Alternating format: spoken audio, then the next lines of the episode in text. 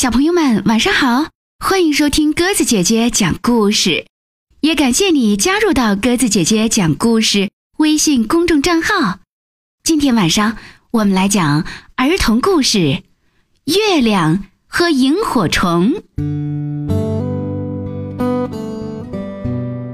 月亮升起来了，田野一片寂静，一只萤火虫。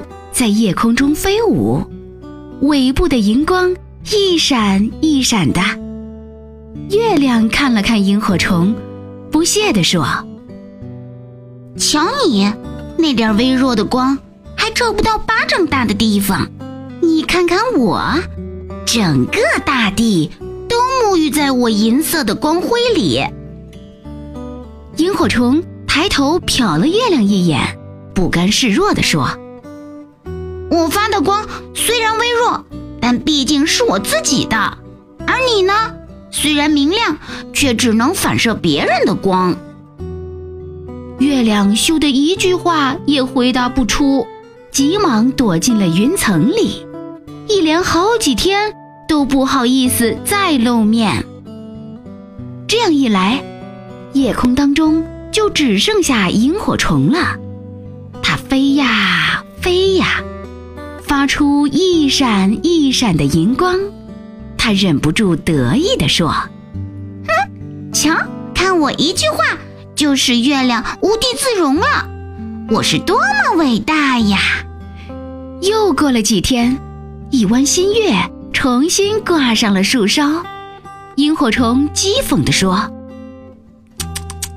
你这个只能靠别人发光的家伙，怎么好意思再露脸呢？”月亮平静地说：“借助别人的光芒，正是我的特长。你看，我把太阳光反射的多么柔和，多么皎洁。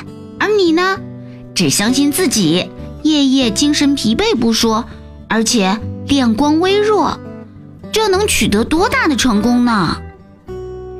萤火虫一下子噎住了，顿时羞愧地钻进了银杏树的树缝中。活了七八百年的银杏树沙沙地说：“尺有所短，寸有所长。如果骄傲自大，专门拿自己的长处与别人的短处相比，最终只能自取其辱啊！”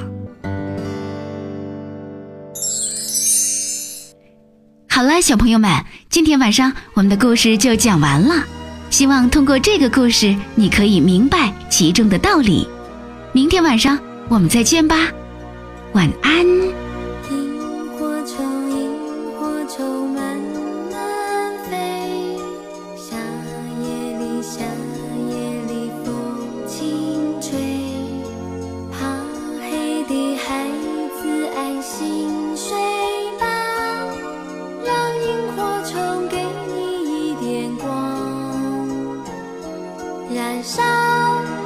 萤火虫慢慢飞，我